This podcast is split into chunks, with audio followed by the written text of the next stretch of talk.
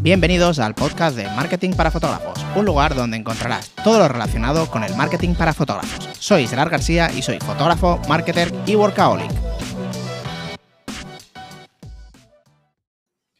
¿Qué tal chicos? ¿Cómo estáis? Espero que genial.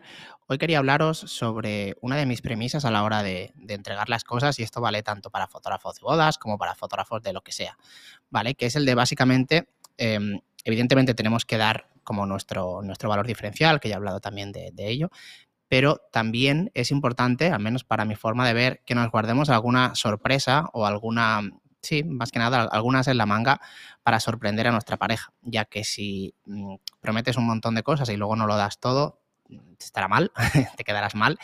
Y de la otra forma, si prometes, pero luego das un poquito más o algo que no se esperan, pues siempre estarán agradecidos. Y eso en el momento, dar esto en el momento justo, por ejemplo, de las valoraciones, que en el primer podcast ya hablé sobre eso, eh, te beneficia un montón. Porque si sorprendes justo en el momento, eh, por ejemplo, de la entrega final, y ahí pides unas valoraciones, da, por hecho que esa valoración será mucho más buena de que si no hubieras hecho eso, ¿vale? Entonces, te voy a contar cómo lo hago yo para sorprender, en mi caso, a las parejas eh, ya que yo doy bastantes, bueno, un par de cositas que no, que no, que, no digo que, te voy a entregar, ¿vale?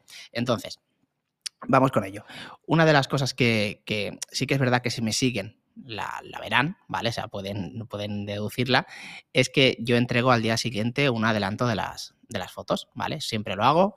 Eh, hace muchos años que lo hago, ya he hablado también de ello.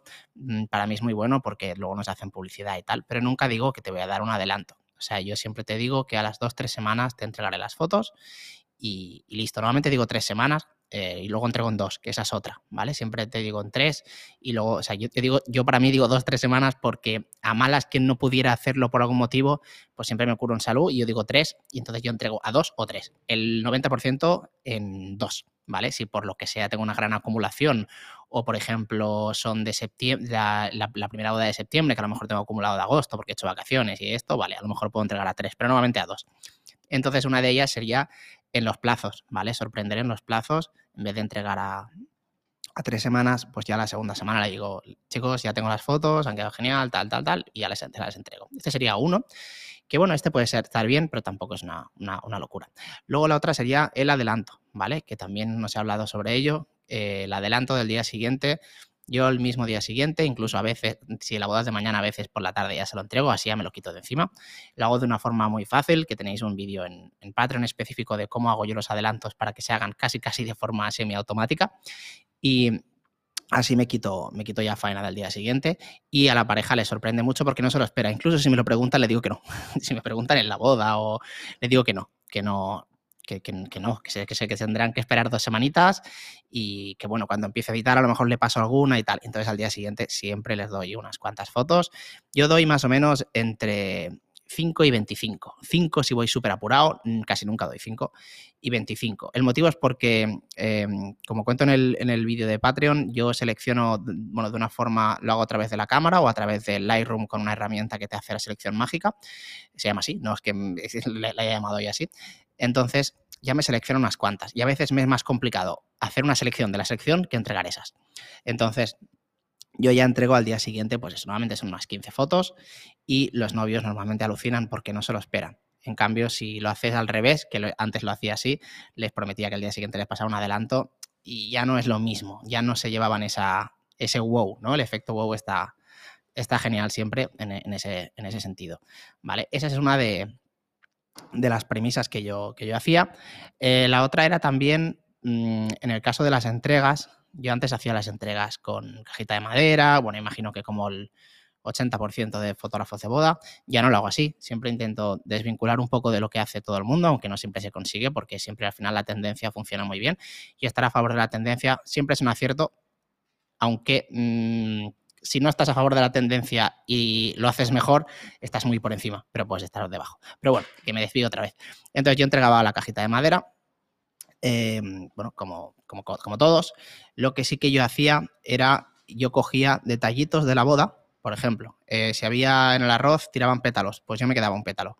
Em, yo me quedaba cositas puntuales de la boda y luego se las ponía en, la cajita te puedes imaginar la ilusión que le hace sobre todo a la novia cuando abren la cajita y ven un, pétalo de su boda, eh, ven, por ejemplo, una, flor del centro, de, un centro de, mesa, cosas así. Te puedes imaginar la alegría que se dan, ¿vale? Y ahí es uno de los momentos que también te comento que puedes hacer para pedir la valoración, ¿vale? Eh, una valoración que está muy bien es pedirle que te hagan un vídeo y luego lo subes. Cuando no le dices que lo vas a utilizar para valoración, simplemente le dices, cuando veáis, podéis hacerme un vídeo, eso está genial, te mandan un vídeo y cuando ya lo tienes, le dices, chicos, están agradecidos, están contentos, chicos, ¿me dejáis utilizarlo para las valoraciones? 100% de veces es sí, ¿vale? Entonces, em, resumiendo, yo lo que siempre digo es que cuando estés mm, ofreciendo tus servicios y darte un presupuesto y, bueno, pues vendiéndote, evidentemente des tu valor diferencial y pues marques un poco lo, lo, que te diferencia a ti, el por qué te tienen que contratar a ti y no a los demás, pero siempre te guardes un pequeño as en la manga para sorprenderlos en cualquier momento.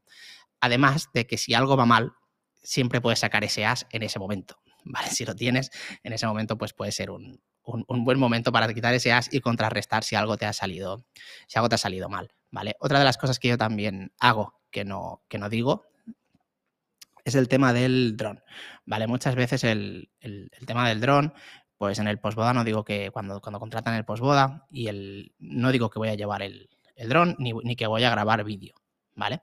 Entonces, eh, cuando hago el postboda, como yo también soy videógrafo, o sea, yo tanto hago fotos como también trabajo de, videógrafo, o sea, a veces grabo bodas para, otros, bueno, para un estudio básicamente, que es muy amigo mío, que es Pau, Pau Vera, de Foto, Vídeo y CN, y porque me lo paso bien, así también voy de sin presión y me gusta de vez en cuando, y bueno, está genial. Bueno, entonces, yo en el postboda, cuando me lo contratan, pues digo siempre que, bueno, pues que vamos al postboda, tal, y luego mientras estoy en el postboda, eh, saco el dron y claro, normalmente no se lo esperan y con el dron hago fotos y vídeo. Y yo también grabo vídeo en el postboda. Entonces esto se monta también en el vídeo de la boda. Y lo mismo, cuando ven el vídeo, pues eh, alucinan. Sí que es verdad que se lo imaginan a veces, pero yo digo que, estoy haciendo fotos con el dron, no digo que estoy grabando vídeo. Y cuando ven el vídeo de la, de la boda, pues te lo puedes imaginar. En concreto, por ejemplo, me acuerdo de una que hicimos el postboda en París, pues te puedes imaginar la novia cómo quedó de sorprendida cuando vio el vídeo de la boda y vio tomas del, del postboda en París. Pues eh, es una de mis mejores valoraciones esa que me hicieron. Vale, entonces justo en ese punto es cuando pido, las valoraciones y en el momento del hype te van a poner, vamos, te van a poner lo que más. En cambio, si lo pides justo en un momento que ha pasado algún pequeñito problemita no tendrá nada que ver. Entonces, pues resumiendo, sería eso. Mm, no des todo, guárdate algunas en la manga. Em, si te van a querer contratar, seguro que tienes suficientes argumentos para que lo hagan y estas pequeñas cositas que seguramente no te ayudarán a que se decidan por ti o por otro, si te las guardas en la manga, sí que ayudarán a que la valoración sea mucho mejor y que su experiencia como cliente sea muchísimo, muchísimo mejor. Entonces, pues nada, espero que te haya gustado este podcast. Como siempre, si quieres aprender más de marketing para fotógrafos, abajo en la descripción tienes el link de mi Patreon donde hablo justamente de todo esto de, marketing para fotógrafos. Nos vemos en el siguiente podcast. Un saludo.